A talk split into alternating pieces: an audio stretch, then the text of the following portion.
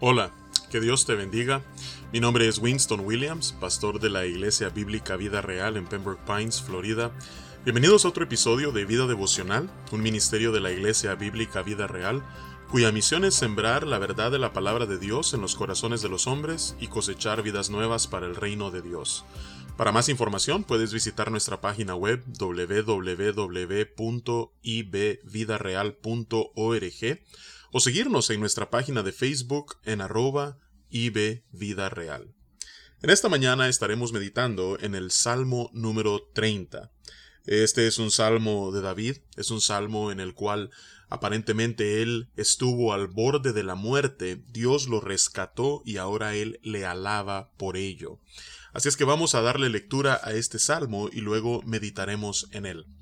Dice la palabra de Dios, Te glorificaré, oh Jehová, porque me has exaltado, y no permitiste que mis enemigos se alegraran de mí. Jehová Dios mío, a ti clamé y me sanaste. Oh Jehová, hiciste subir mi alma del Seol, me diste vida para que no descendiese a la sepultura. Cantad a Jehová, vosotros sus santos, y celebrad la memoria de su santidad, porque un momento será su ira, pero su favor dura toda la vida. Por la noche durará el lloro y a la mañana vendrá la alegría. En mi prosperidad dije yo, no seré jamás conmovido. Porque tú, Jehová, con tu favor me afirmaste como monte fuerte. Escondiste tu rostro, fui turbado. A ti, oh Jehová, clamaré y al Señor suplicaré. ¿Qué provecho hay en mi muerte cuando descienda a la sepultura? ¿Te alabará el polvo? ¿Anunciará tu verdad? Oye, oh Jehová, y ten misericordia de mí. Jehová, sé tú mi ayudador. Has cambiado mi lamento en baile, desataste mi cilicio y me ceñiste de alegría. Por tanto, a ti cantaré, gloria mía, y no estaré callado. Jehová, Dios mío, te alabaré para siempre. Que Dios bendiga su palabra en este día.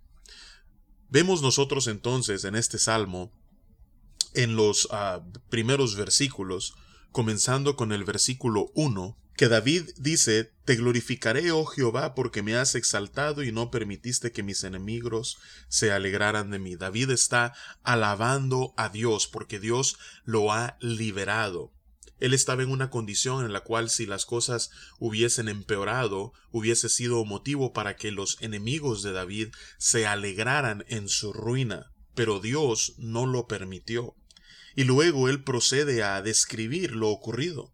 Dice el versículo 2 y 3, Jehová Dios mío, a ti clamé y me sanaste. Oh Jehová, hiciste subir mi alma del Seol, me diste vida para que no descendiese a la sepultura. David estuvo al borde de la muerte. El mal era profundo, la dificultad era extrema, pero Dios desde ahí lo rescató, desde ahí lo liberó y le conservó la vida. Así es que por esta acción de la gracia y la misericordia de Dios, David ahora se dirige de Dios hacia la ah, congregación y anima a todos a alabarle.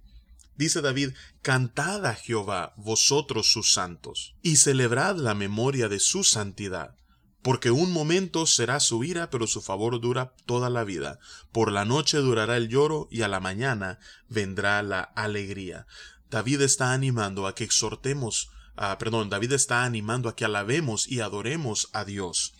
¿Por qué? Porque es cierto, Dios permite por un tiempo que nosotros seamos afligidos, dice David, la, la, la noche, eh, nosotros lloramos en ella, pero a la mañana viene la alegría. David sentía como que si la ira de Dios estaba siendo descargada sobre él, pero al mismo tiempo reconocía que esto era simplemente temporal. El favor de Dios, a diferencia de su ira, dura toda la vida. Así es que David está convencido de la transitoriedad de su dolor y de su sufrimiento. ¿Y qué es lo que había pasado? Dice el versículo 6 y 7. En mi prosperidad dije yo no seré jamás conmovido, porque tú, Jehová, con tu favor me afirmaste como monte fuerte, escondiste tu rostro, fui turbado. Lo que había ocurrido en la vida de David es que debido a su éxito, no solamente militar, sino político, él había llegado a confiar en sí mismo.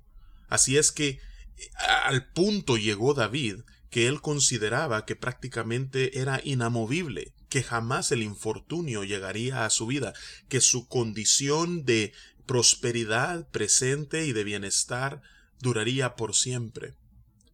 Pero Dios permitió que esa ilusión fuese sacudida con la realidad de que nadie está exento de que sus circunstancias presentes puedan cambiar en el futuro. Mucho menos cuando esas circunstancias son en las que hemos depositado nuestra esperanza y en la que nos sentimos seguros.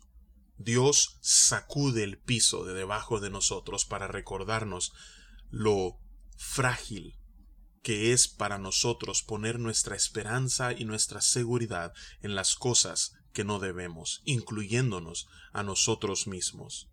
En el único en quien nosotros podemos depender plenamente es en Dios. Así es que David había llegado a un punto donde arrogantemente había empezado a depender de sí mismo y se estaba olvidando de que su dependencia debía estar totalmente en Dios. Así es que esta experiencia difícil y dolorosa le recordó a David que él solamente puede depender y su seguridad solamente puede colocarse en Dios. Así es que David reclamó a Dios en medio del dolor. Dice los versículos 8 al 10, A ti, oh Jehová, clamaré y al Señor suplicaré. El razonamiento de David es el siguiente, ¿qué provecho hay en mi muerte? Cuando descienda a la sepultura te alabará el polvo, anunciará tu verdad. Oye, oh Jehová, y ten misericordia de mí. Jehová, sé tú mi ayudador. Ahora, claramente nosotros, a la luz de la revelación del Nuevo Testamento, particularmente en eh, la segunda carta a los Corintios capítulo 5 versículo 8, donde el apóstol Pablo nos enseña que al morir nosotros sí estamos ausentes del cuerpo, pero presentes al Señor. Y en su primera, eh, eh, y perdón, en Filipenses capítulo 1, versículo 23, en donde el apóstol Pablo dice que su deseo era partir y estar con Cristo, lo cual es muchísimo mejor, nos recuerda que en el momento en el que nosotros morimos no entramos en un estado de sueño profundo o de inconsciencia como algunos ah, argumentan, sino que a la luz de la palabra de Dios, aquellos que mueren en Cristo, su espíritu vuelve a Dios, llegan a la presencia del Señor y están conscientes en un estado de gozo y paz ante Él. Así es que David a lo que se refiere en este salmo es que al menos en esta vida, una vez nuestro cuerpo es sepultado, en esta vida no podremos volver a alabar a Dios, no podremos nosotros cantar a Dios. Así es que ya no podremos participar de la adoración colectiva y pública en esta vida. Así es que David, pensando en eso, dice, Señor, si, si, si yo hubiese muerto, eso ya no podría ser posible. Pero Dios le conservó la vida, y al final, después de que David clamó, el resultado fue que, a la luz del versículo 11, Dios cambió su lamento en baile. Dios deshizo su silicio con el que él se había vestido y lo ciñó de alegría. Por tanto, dice David, a ti cantaré, gloria mía, y no estaré callado, Jehová Dios mío, te alabaré para siempre. Así es que vamos a orar y vamos a pedirle al Señor que en tiempos no solamente de dificultad, sino aún de bonanza, nuestra confianza y nuestra esperanza pueda estar única y exclusivamente en Él y cuando venga la aflicción, podamos nosotros elevar nuestro clamor y nuestra súplica a Él mientras esperamos ser liberados. Padre, venimos ante tu presencia, Señor, dándote las gracias por la oportunidad que nos das de meditar en tu palabra.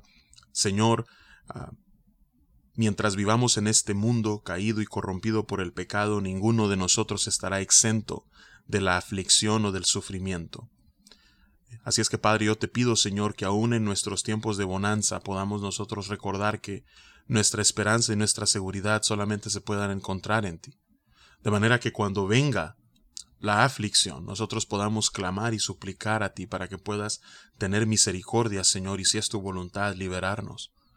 Así es que, Padre, aleja nuestro corazón de la arrogancia, del orgullo y de la autodependencia, y que podamos siempre confiar única y exclusivamente en ti. que eres el mismo ayer, hoy y por los siglos. Y es en tu nombre, Señor, que oramos y te damos las gracias.